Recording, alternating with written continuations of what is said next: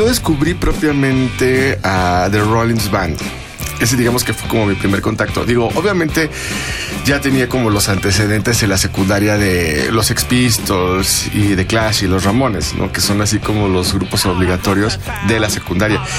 Pero cuando yo descubrí a, The Rollins Band, sí descubrí esa vuelta, esa vuelta de tuerca que fue cuando a mí me atrapó del, punk hardcore y que era como esta, esta rabia, ¿no? Y esta, eh, esta violencia, digamos, si es que cabe como más pura. Y ese fue mi primer acercamiento. Entonces, y ya, había algo como mucho, mucho más cáustico que el, que el digamos, el, el punk de cepa, por así decirlo. Y fue ahí cuando me empecé a obsesionar, pero tremendamente, es una, una, obsesión así patológica por, por, por, Rollins Band, por Henry Rollins, por, por todo lo que implica él. O sea, ahí, ahí empezó mi enamoramiento con, con Henry Rollins. Pero bueno, fui, eh, fui de, descubriendo que él había sido eh, uno de los vocalistas de Black Flag. Entonces, como que fui en retrospectiva a partir de, de ver un video de Rollins Band que era el de Disconnect, me acuerdo. Y empecé a, obsesionarme y bueno, llegué al, como digamos, a los orígenes o a la génesis del, hardcore, ¿no? Pues que, empieza con, Black Flag y con toda la escena de, de DC, de Washington DC, que digamos que California y Washington son como los estados, digamos, más este, emblemáticos, ¿no? Del, del hardcore. Él es Wenceslao Bruciaga, uno de nuestros invitados más invitados y más queridos. En esta ocasión, Wenceslao nos cuenta de los orígenes del punk hardcore, puesto que en la revista de la Universidad de México, este mes, proponemos una serie de programas sobre los orígenes de algunos géneros musicales. Vamos a explorar cómo la historia de la música y sus orígenes es también la historia de la humanidad. ¿Qué es el punk hardcore y cómo se diferencia el punk, aquel de The Clash o los Sex Pistols, melódico y también inconforme? ¿Qué nos dice el punk hardcore sobre la humanidad?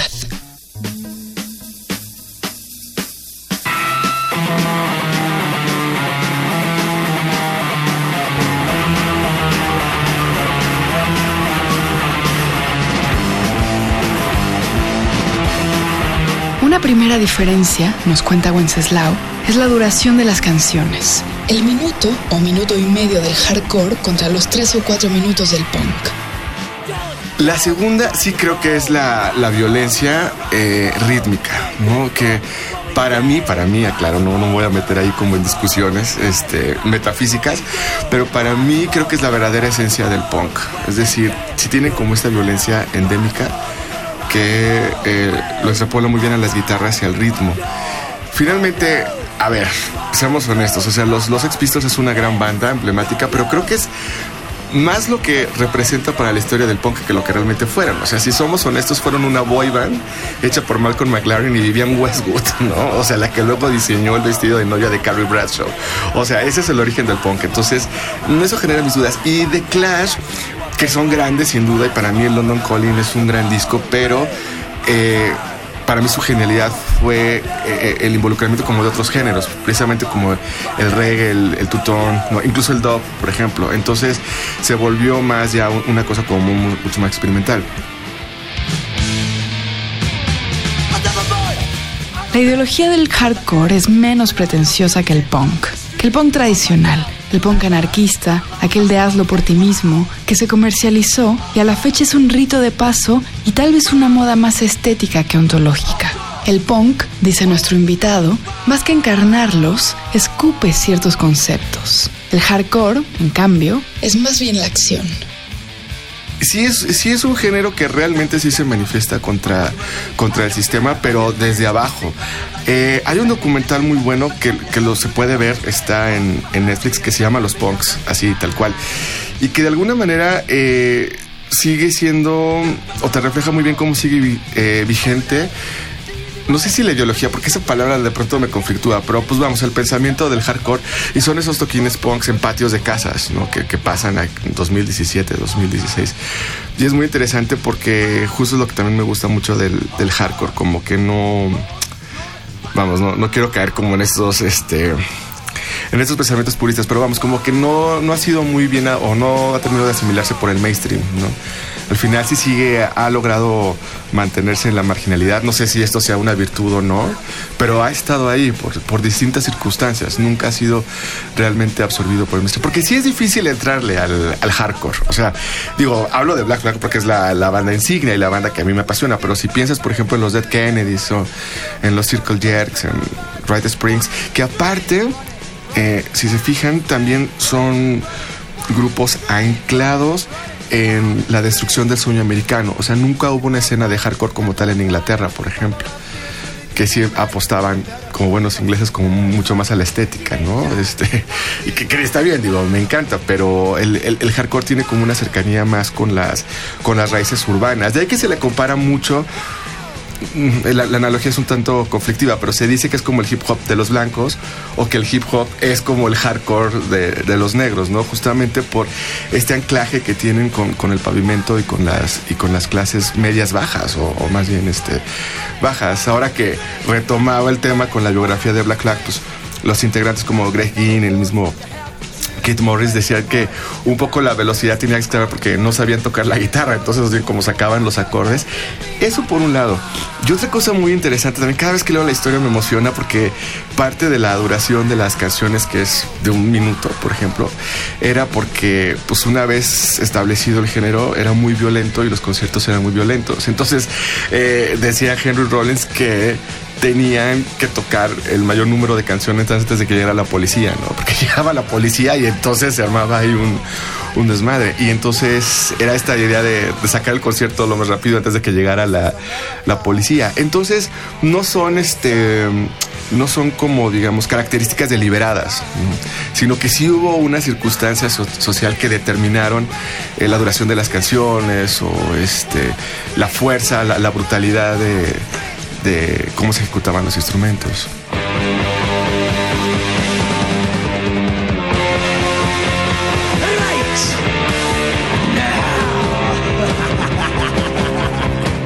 ¿Cuál es el origen de estos géneros musicales paralelos y distantes?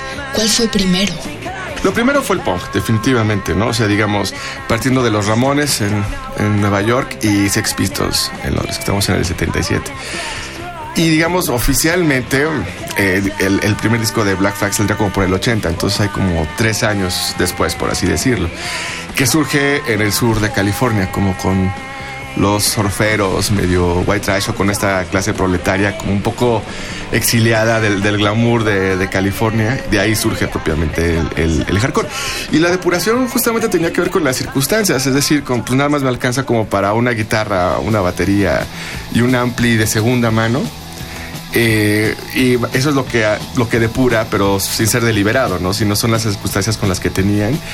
Bajo ciertas influencias, o sea, sí se habla de tenían influencias de los de los Stooges, por ejemplo, de, de Iggy Pop, no de MC5, de Black Sabbath, que de alguna manera así digamos los este, especialistas dicen que el, que el hardcore es finalmente como canciones de Black Sabbath, pero a, velocidad de como en auto y de estrellarte ¿no? contra un muro.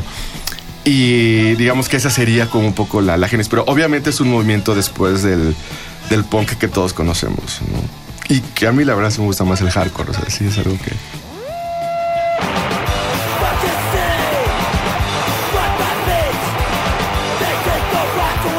Las guitarras atascadas del hardcore son precursoras del metal y lo distancian de las guitarras más amigables del punk.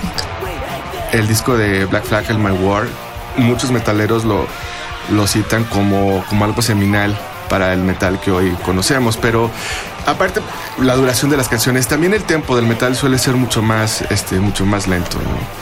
Y bueno, también es mucho, mucho más estrafalario y es este, con más lentejuelas.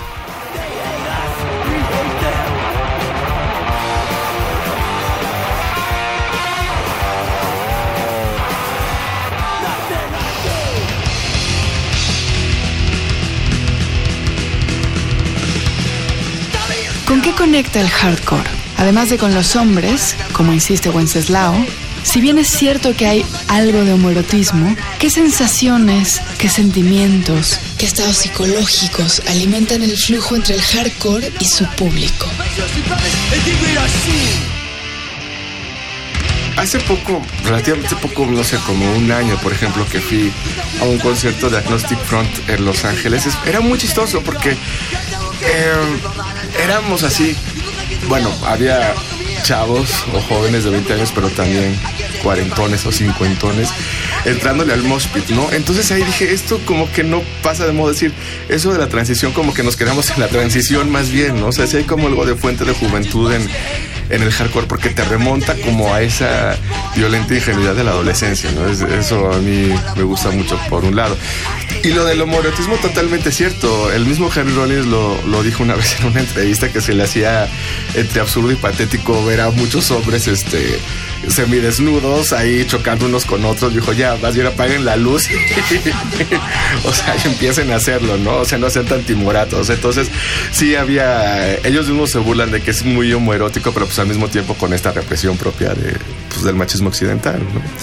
Pero vamos, a mí esas cosas se me hacen bastante eh, divertidas y terapéuticas. O sea, sí, cuando sales, o sea, cuando sales de un concierto de, de hardcore sales agotadísimo.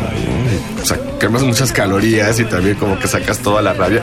Porque creo que la, la, rabia no es propia de la adolescencia. O sea, yo creo que más bien la rabia es como una especie de condición humana que más bien conforme vas creciendo la vas canalizando de distintas formas. Eh, pero algo que sí tiene el hardcore es que como que no, no pierde esa, esa vigencia o estos canales este, sonoros y, carnales de, de canalizar la, la, violencia. Y una violencia que también es muy condicionada pues, como por el sistema y sobre todo el gringo totalmente imperialista. O ahora que está tan de moda la palabra neoliberal que, que como que sí tiene efectos y se puede muy bien, se ver, o sea, notar muy bien en las, en las sociedades gringas. Entonces, obviamente, no, no siempre tienes la posibilidad económica como de vivir el sueño americano y, justamente lo que hace el, el, hardcore es como inventarse un sistema paralelo al que, al que ya existe, en el que conviven pues tanto diversión como excesos. ¿Será que este tipo de género musical pone de manifiesto la rabia? podríamos pensar que la rabia empieza a expresarse con música como el hardcore y que el hardcore tiene entonces su origen en la rabia de una sociedad decepcionada por antiguos ideales? Ciro era una rabia totalmente urbana, digo, anclada, eh, o más bien eh, como establecida con los códigos urbanos, ¿no? Con, eh, con la intolerancia de las calles o con esta onda de sobrevivir al pavimento. Obviamente en, barrios difíciles, porque pues, pues no, aunque es interesante, más voy a desviar tantito, porque la escena de hardcore que subió, por ejemplo, eh, que surgió en, Washington DC, es, esa es muy particular, porque si eran como niños ricos, pero hijos como, como de generales militares o de gente involucrada como con la Casa Blanca. Entonces, ahí era como una rebeldía, realmente como con un sistema que, que envolvía a estos chavos, pero es, muy, muy particular y no se dio como en otras partes del mundo. Pero sí creo que era una rabia, y saben que sobre todo eh, como una rabia de desencanto, del, del, mismo punk que no tenía mucho, que tenía como tres años, pero fue un movimiento que se, que se agotó muy rápido. A mí también me llama mucho la atención cómo el punk siendo como eh, de lo que más se habla, pero creo que también ha sido de los movimientos que más se asimilaron, o sea, que más rápido se asimilaron. ¿no? Se comercializó, o sea, se comercializó pero en tres minutos, o sea, eso es impresionante. El hardcore no se termina de comercializar.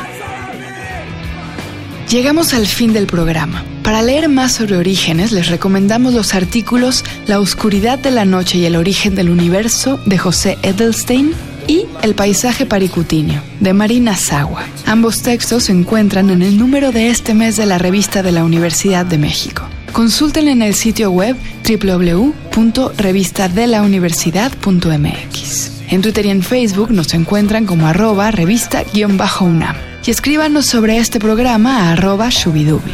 Gracias a Yael Vais, a Miguel Alvarado y a Andrea González. Yo soy Elvis Liceaga. Hasta pronto.